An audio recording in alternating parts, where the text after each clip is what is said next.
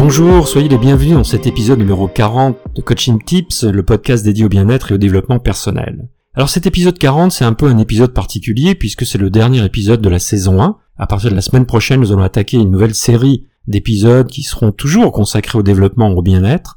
On va essayer d'attaquer ça sous un angle un petit peu différent que les 40 premiers épisodes. Alors j'ai beaucoup réfléchi, je me suis dit mais qu'est-ce que je pourrais euh, faire pour cet épisode numéro 40 et euh, je me suis souvenu que j'avais lu un, petit livre il y, a, très longtemps, il y a plus d'une dizaine d'années, qui m'avait beaucoup frappé, et qui s'appelait euh, Les quatre accords Toltec, la loi de la liberté personnelle, qui est un ouvrage qui a été publié en 1997, qui a été publié à des millions d'exemplaires, et qui a été écrit par quelqu'un qui s'appelle Miguel Ruiz, qui est un médecin, et qui aujourd'hui, en fait, pratique, euh, je sais pas si on peut dire une profession, mais en tout cas, qui est chaman, et donc je me suis posé plusieurs questions en réexhumant ce livre, qui était les questions suivantes. Alors la première question, je me suis dit mais c'est quoi en fin de compte les Toltecs euh, Parce que je savais pas ce que c'était. C'est quoi un chaman?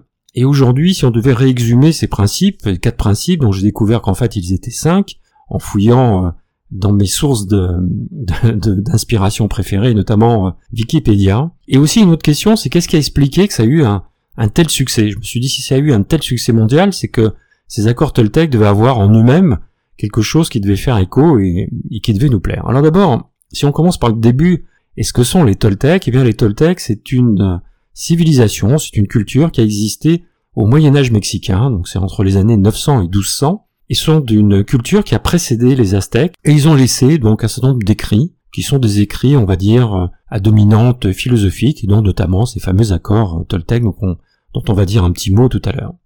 Un chaman, c'est quoi? Puisque l'auteur de cet ouvrage eh bien, un chaman, c'est une personne qui est considérée par sa tribu ou son groupe comme l'intermédiaire ou l'intercesseur entre les humains et les esprits de la nature. Et Wikipédia rajoute, il a une perception du monde, le chaman, que l'on qualifie aujourd'hui d'holistique. Alors holistique, ça veut dire complète, et en creusant un petit peu, ben, ça veut dire ce sont des gens qui euh, vont avoir des interactions avec le monde réel, dans lequel nous on vit tous, et puis le monde des esprits, alors après on y croit, on n'y croit pas, ils vont chercher leur source d'inspiration un peu ailleurs, euh, après, c'est à chacun de voir qu'est-ce qu'il veut prendre ou pas dans, dans ce type de philosophie. Et quand on, se pose euh, l'autre question, qui est celle de, de savoir pourquoi est-ce que ces accords Toltec ont eu un tel retentissement, eh ben, en se posant la question, et en relisant ce petit bouquin euh, à l'occasion de ce podcast, ben, je me suis rendu compte qu'en définitive, ça, il y avait un certain nombre de, raisons objectives qui pouvaient expliquer que ça avait eu un, un tel retentissement. Et, et ces raisons, c'est à peu près celles-ci. Je le mets pas forcément dans un ordre, euh, on va dire, chronologique, mais la première chose, c'est que j'ai envie de dire, c'est qu'ils sont assez simples, tout le monde peut les comprendre. Quand on les expose comme ça à première lecture, ça paraît assez, assez lisible, assez transparent, euh, c'est assez simple. La deuxième chose, c'est qu'ils provoquent pas de contestation. Euh, ça fait partie de ce que j'appelle les truismes, c'est-à-dire c'est des choses que vous pouvez affirmer que personne ne va contester. Voilà, de dire le beau temps, c'est toujours préférable au mauvais temps, voilà, il vaut mieux être en bonne santé que, que malade. Et donc, ce sont des choses qui peuvent paraître comme ça dans la résonance, qui peuvent paraître évidentes. La troisième raison, qui est un peu plus sérieuse, c'est que ça fait écho vraiment à notre sagesse ancestrale. On se rend compte que tous ces préceptes, ce qu'ils appellent ces accords, eh bien on retrouve l'équivalent dans notre culture, on retrouve notre équivalent dans notre sagesse ancestrale, quelle que soit notre religion, on retrouve, on va dire, exactement la même chose, exprimée de manière différente. Et enfin, la, la dernière originalité de ces principes, c'est qu'ils ont été présentés comme un ensemble cohérent. Et c'est vrai qu'aujourd'hui, où nous sommes tous les uns et les autres à la recherche, on va dire, de sens, de signification à ce qui se passe autour de nous, à ce qui nous arrive, à tout, toute cette incertitude ambiante, eh bien c'est vrai quand vous avez quelqu'un qui arrive en disant, bien écoutez, je vais vous dire ce qu'il faut faire, je vais vous dire voilà quels sont les, les, les principes selon lesquels vous devez vivre, vous allez voir que tout va s'arranger, eh bien c'est vrai que ça fait un écho et ça peut avoir un retentissement parce que nous sommes tous en recherche de quelque chose et notamment on est tous en recherche, en recherche de signification. Et donc là il propose une philosophie, j'ai presque envie de dire clé en main, que ça ne pouvait que plaire. Et ça, ça explique le succès de ces accords Toltec et on va les passer en revue ensemble et on va voir comment est-ce qu'on peut, euh, comment est-ce qu'on peut mettre en œuvre dans notre quotidien, on va dire ce code de bonne conduite. Alors les cinq accords Toltec, puisqu'en définitive les quatre accords Toltec sont cinq, euh, sont les suivants. Vous en connaissez certains, peut-être un que vous allez découvrir qui est le dernier. Le premier, c'est que votre parole soit impeccable. Le deuxième, n'en faites pas une affaire personnelle. Le troisième, ne faites pas de suppositions. Le quatrième, faites toujours de votre mieux. Et enfin le dernier, soyez sceptique, mais apprenez à écouter. Si on les reprenait un par un pour voir dans notre vie quotidienne comment est-ce qu'on peut mettre ça en œuvre, Alors que votre parole soit impeccable. Alors les termes ont leur importance puisque ce sont des phrases qui sont assez courtes. On parle pas de bavardage, on parle réellement de parole. Et généralement, quand on parle de parole, ça veut dire qu'on a une expression, une communication. Quand on parle de parole, c'est vraiment quand on quand on se positionne par rapport à des problèmes, quand on s'exprime en public, quand on dit quelque chose. Et c'est vrai que les mots, et on le sait très bien quand on s'intéresse au développement personnel et qu'on est coach, eh bien les mots ont une importance considérable. Ils peuvent détruire ou au contraire, ils peuvent aider les personnes à construire. Et je pense que ce qu'il faut retirer de que ta parole soit impeccable, à la fois pour soi, pour son bien-être personnel et pour les autres, ben, il faut éviter tout ce qui est mensonge, médisance, relâché, négatif, perfidie, soupçon, dégradation, insulte, tout ce qui peut dégrader soi-même et dégrader les autres. J'ai envie de rajouter qu'il ne sert à rien de, quand on n'a rien à dire, on n'a pas de commentaires à faire, ben je pense qu'il faut ne pas hésiter un seul instant à rester dans le silence. Il ne faut pas hésiter à rien dire. Hein. Selon le dicton euh, que nous connaissons tous, la parole est d'argent et le silence est d'or. Ensuite, d'autre part, ce qu'on pourrait rajouter, c'est que quand on s'exprime, on doit veiller à s'exprimer de telle manière qu'on ne regrettera pas ce qui a été dit. Euh, ben, il faut être attentif à ce que nous pensons, parce que bien évidemment, les pensées précèdent les émotions et les émotions précèdent la parole.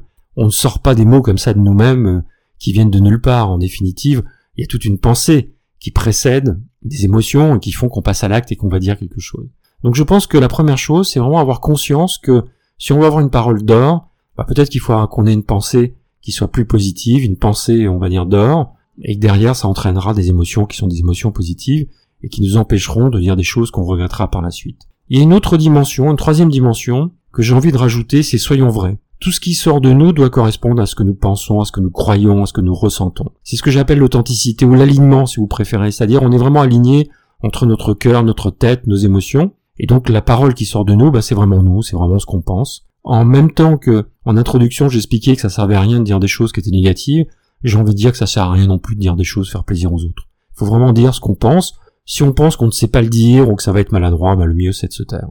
N'en faites pas une affaire personnelle. Ce principe, je l'aime bien, parce que je trouve que notre culture, notamment, notamment notre culture occidentale, est assez égocentrique, c'est-à-dire que l'individu compte beaucoup, et le jeu euh, est toujours assez mis en avant. Et n'en faites pas une affaire personnelle, moi je l'ai traduit de cette manière-là, c'est de dire qu'on n'est pas à l'origine et à la destination de tout ce qui se passe. Il faut arrêter de considérer qu'on est le nombril du monde, et que si les gens ont un comportement X ou Y, c'est à cause de nous, c'est dirigé contre nous, voilà, il y a, un peu ce côté où on va se plaindre, on, on va mettre notre costume de victime en disant pourquoi ça n'arrive qu'à moi, pourquoi cette personne m'en veut, pourquoi elle m'aime pas, pourquoi elle dit ça. Parfois il y a des collègues qui sont irascibles, et je pense que ça peut nous aider à nous sentir beaucoup mieux d'adopter cette attitude-là qui consiste à ne pas en faire une affaire personnelle. Parce que comme on a eu l'occasion de le dire dans ce podcast dans les, précédents épisodes, c'est vrai que il y a beaucoup de sujets sur lesquels euh, ça concerne les personnes. Hein. Souvenez-vous quand on a dit l'opinion des autres, le podcast sur l'opinion des autres, assez souvent, l'opinion des autres, ben ça les concerne, ça ne concerne pas. Vraiment, il faut savoir prendre du recul. Donc je pense que ne pas en faire tout le temps une affaire personnelle, avoir du recul avec ce qui se passe euh, autour de nous, parfois ça nous aide à nous sentir quand même beaucoup mieux. Troisième accord Toltec, ne faites pas de suppositions. Alors là, on a une imagination qui est débordante, et qui est débordante. C'est vrai qu'on a tendance à, à, imaginer beaucoup de choses. On n'aime pas le vide. On veut avoir une explication, on va avoir des hypothèses, on va avoir une question, une certitude, une théorie, parce que quelque part, ça nous rassure. Et euh, ce que dit cet accord, c'est en fait, c'est ne faites aucune supposition, c'est-à-dire ça sert à rien de rêver, d'imaginer, clarifier. Je suis assez d'accord avec ça pour dire que on doit en permanence dans la vie avoir plutôt une attitude proactive. C'est-à-dire quand il y a des choses qu'on comprend pas, quand il y a des choses qui nous gênent, eh il faut savoir poser les questions directes aux personnes en question en disant voilà, j'ai remarqué ça et j'aimerais avoir ton avis, ton retour, ton sentiment, euh, comment est-ce que tu vois les choses. Et je pense que clarifier et faire clarifier, euh, ça évite justement de faire des suppositions, et parfois c'est vrai qu'avec les suppositions on peut aller très loin, et là c'est l'imaginaire et on s'écarte du réel, or il faut qu'on se ramène au réel. Faites toujours de votre mieux, il y a deux termes importants dans cet accord, c'est faire et faire de son mieux, et moi je l'interprète de la manière suivante. Faire ça veut dire déjà agir. Déjà il faut être dans l'action. Faites toujours de votre mieux, ça veut dire aussi que quelle que soit l'action qu'on fait, quel que soit euh, le travail qu'on est en train de faire, on écrit une lettre, on répond, on doit toujours veiller à ce que ce que l'on fait, la production qu'on a, eh bien c'est la meilleure production en fonction de ce qu'on est capable de faire. Et en creux, j'ai envie de dire qu'il faut se départir de l'esprit de perfection. Faire de son mieux, ça veut dire que on va exercer son talent du mieux qu'on peut. Et le mieux qu'on peut, ça a une dimension qui est vraiment humaine, c'est-à-dire c'est par rapport à nos capacités. C'est vrai que bah, quand on débute dans un métier, on n'a pas le même savoir-faire, on n'a pas la même compétence, on n'a pas On n'a pas la même expérience que quand on a 10, 20, 30 ans, 40 ans d'expérience dans le même métier. Faire de son mieux, c'est faire de son mieux avec les moyens qu'on a au moment où on le fait. On a notre conscience pour nous, parce qu'on sait qu'on a mis en œuvre le meilleur de nous-mêmes dans ce qu'on a fait, eh je pense qu'on peut avoir l'esprit tranquille. Et j'interprète cet accord de cette manière-là. Le dernier et cinquième accord Toltec, c'est soyez sceptiques, mais apprenez à écouter. Alors celui-ci est peut-être des, quatre qui sont très célèbres, qui sont les plus faciles à lire. Le cinquième nécessite quand même qu'on s'y attarde deux minutes. Le scepticisme, euh, c'est vraiment être attentif à ce que l'on ressent, à ce que l'on entend, à ce que l'on voit correspondre réellement euh, à la réalité. Et c'est vrai que dans beaucoup de domaines, et notamment en matière de développement personnel, on a eu l'occasion de le dire, avec ce qu'on appelle les biais cognitifs, on a parfois une perception, notre propre culture, notre façon de voir les choses, on a parfois une perception de notre environnement qui est une perception biaisée. C'est-à-dire que euh, il y, a, y, a, cette question que moi j'aime bien souvent poser, c'est est-ce que vous croyez ce que vous voyez ou est-ce que vous voyez ce que vous croyez? Parce que effectivement, notre pensée, nos croyances vont influencer fortement ce qu'on voit. On va avoir tendance à regarder et à ne voir que les aspects qu'on a envie de voir d'une réalité. Et ce scepticisme, et notamment la suite qui apprenait à écouter, moi j'interprète le terme écouter vraiment dans son acceptation la plus large. C'est pas uniquement écouter euh, dans le sens audio, mais c'est écouter dans le sens de observer, dans le sens de comprendre, dans le sens de voir les choses telles qu'elles sont et de se rapprocher de la réalité. Et ça, c'est comme ça que j'interprète ce cinquième accord qui est soyez sceptique, c'est-à-dire questionnez ce que vous voyez, ce que vous pensez, plutôt que de l'accepter tel quel. Mais je comprends que ce petit ouvrage a été considéré comme certaines personnes comme ayant complètement transformé leur vie parce qu'ils l'ont mis en pratique. Et je pense que si on met en pratique les principes qui sous-tendent ces affirmations, ben je pense qu'on est dans le vrai et ça correspond tout à fait. Euh, c'est en concordance d'abord avec notre culture, c'est en concordance avec des choses qu'on a vues aussi dans les précédents podcasts. Et je trouve que ces accords Toltec sont intéressants parce qu'ils vont nous permettre de prendre du recul et ils vont nous permettre euh, de nous sentir beaucoup mieux parce que tout compte fait, en matière de développement personnel, ce qui est intéressant, c'est qu'on puisse s'accomplir, qu'on puisse avoir une, belle vie, une bonne vie. Et je pense que ce qui explique euh, le succès de ces accords Toltec, eh bien, c'est qu'ils sont simples à comprendre, faciles à mettre en œuvre, et qui nous mettent dans la bonne direction. Donc voilà, je terminerai euh, ce 40e épisode sur les accords Toltec qui sont assez positifs. Faites attention à vous, portez-vous bien, soyez prudents, et on se retrouve avec un grand plaisir la semaine prochaine pour le début de la saison numéro 2 de Coaching Tips.